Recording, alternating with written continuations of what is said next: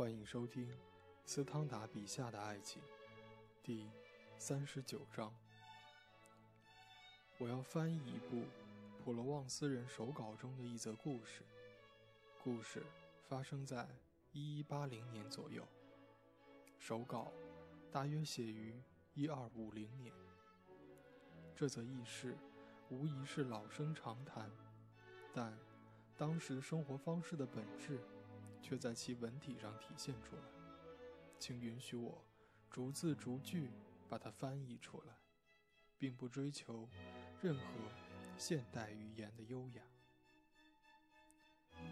读者马上会知道，雷蒙德·鲁西永大人是一位勇敢的男爵，他的妻子是玛格丽特夫人，这当时是那一代最漂亮的女人。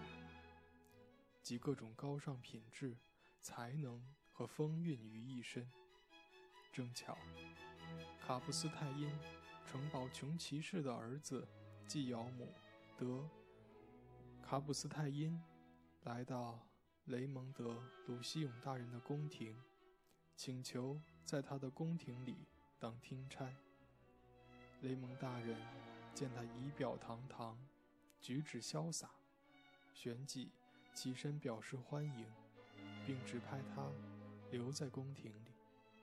于是，季尧姆就和雷蒙大人待在一起。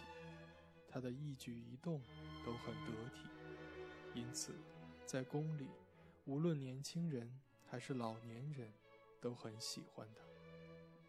他的言行那么不同凡响，雷蒙大人想让他。给自己的妻子玛格丽特夫人当听差，这件事很快成为现实。因此，季尧姆在言谈和举止上都力求更加称职。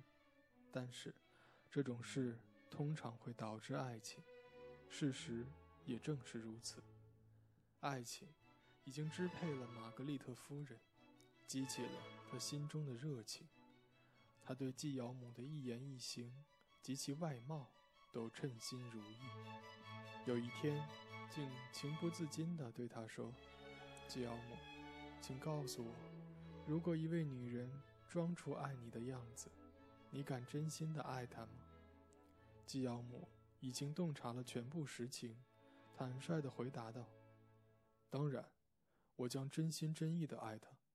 不过，夫人，她的假装必须是真的。”以圣约翰的名义起誓，这位夫人说道：“您回答得很好，像一个老实人应该做的回答。不过，现在我要考验您一下，看您是否真正知道和辨认出哪一类伪装是真，哪一类伪装是假。”吉奥姆听了这句话，回答道：“夫人，您怎么想就怎么做吧。”我听您的吩咐。他陷入了沉思，爱神立刻和他展开了搏斗。他心想，爱情已经送上门了。从那以后，他忠实地追求爱情，并且开始创作优美欢快的短诗、舞曲和歌曲。为此，他不仅受到他为之歌唱的那位夫人一个人的羡慕。而且，也受到其他人的羡慕。而且，爱神高兴的时候，往往奖赏他的仆人。此刻，爱神愿意把自己的奖赏赐给季尧姆，因此，爱神使这位夫人强烈的想到爱情，并沉湎于幻想，不能自拔。日思夜想着季尧姆身上横溢的才华。和英雄壮举。有一天，这位夫人突然把季尧姆拉到一旁，对他说：“告诉我，季尧姆，你有没有发现我的伪装是真的还是假的呢？”季尧姆答道：“夫人，老天保佑，从我成为您仆人的时候起，我心中想的只是，您生来就是尽善尽美的，在语言和外表上都是真诚的人。”我相信这一切，并且一辈子坚信不疑。”这位夫人回答道。“季敖姆，我告诉你，老天保佑，我绝对不会欺骗你，也不会让您的精力白费。”在他们二人坐着的那个房间里，他伸出双臂，深情地抱吻了她一下。这样，他们就开始打情骂俏。不久，搬弄是非的人，老天将对其显威，开始谈论、猜度他们的恋情。听了季尧姆做的歌曲，人们都说他歌唱的是对玛格丽特夫人的爱。他们到处张扬，结果风声传进雷蒙大人的耳中。听到此事，他十分苦恼，悲哀欲绝。他必须先除掉他的侍从，还要除掉他的夫人的耻辱。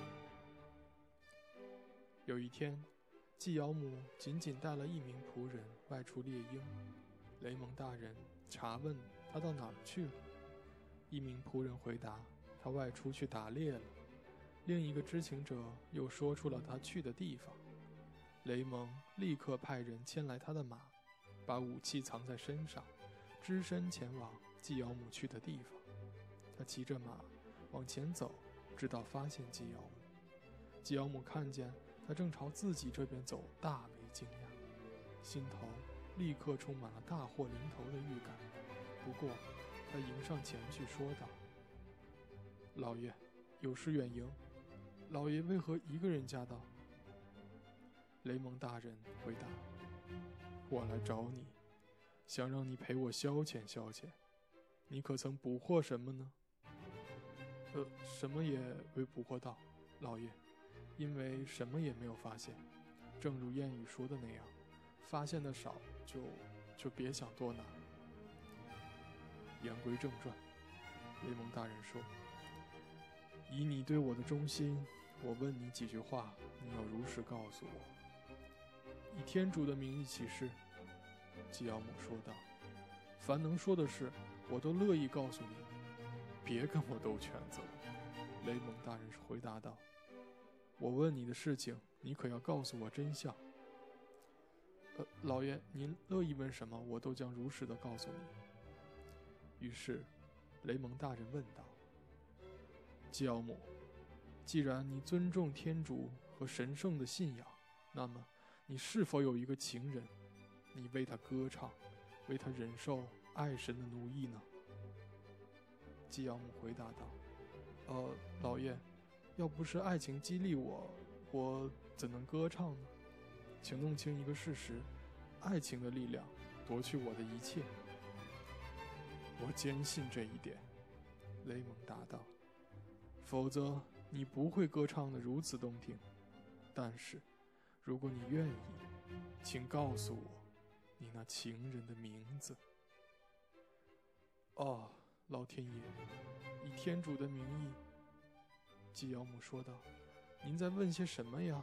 您很清楚，说出情人的名字是不妥的。”贝尔纳德·旺塔杜尔说过，在某件事情上。我的理智助我力量，也曾有人问过我的快乐。我故意以假话相答，因为我觉得这不是恰当的教育，而是荒唐或者幼稚的行为。在爱情上受到优待的人，想对另一个男人吐露一片诚心，除非他能为他人帮忙效劳。雷蒙大人答道。请你放心，我将竭尽全力为你效劳。这句话雷蒙说了好几遍。于是季尧姆答道：“老爷，你应该知道，我爱的就是尊夫人玛格丽特的妹妹啊，很想得到她的爱。既然您现在知道了这一切，我求您帮帮忙，或者至少不要让我失望。举手起誓。”雷蒙大声说：“因为我发誓，在我力所能及的情况下，竭尽全力为你效劳。”于是，他对季尧姆发了誓，然后说道：“我们到他的城堡去吧，离这儿不远。”一切听您的。”季尧母说道。于是，他们迈开大步，走向通往里埃特城堡的大道。到了城堡，他们受到玛格丽特夫人的妹妹阿涅斯夫人的热情接待，也受到阿涅斯夫人的丈夫罗伯特·德·塔拉斯贡老爷的热情接待。雷蒙大人挽住阿涅斯夫人的手，领她走进卧室，和她坐在床上。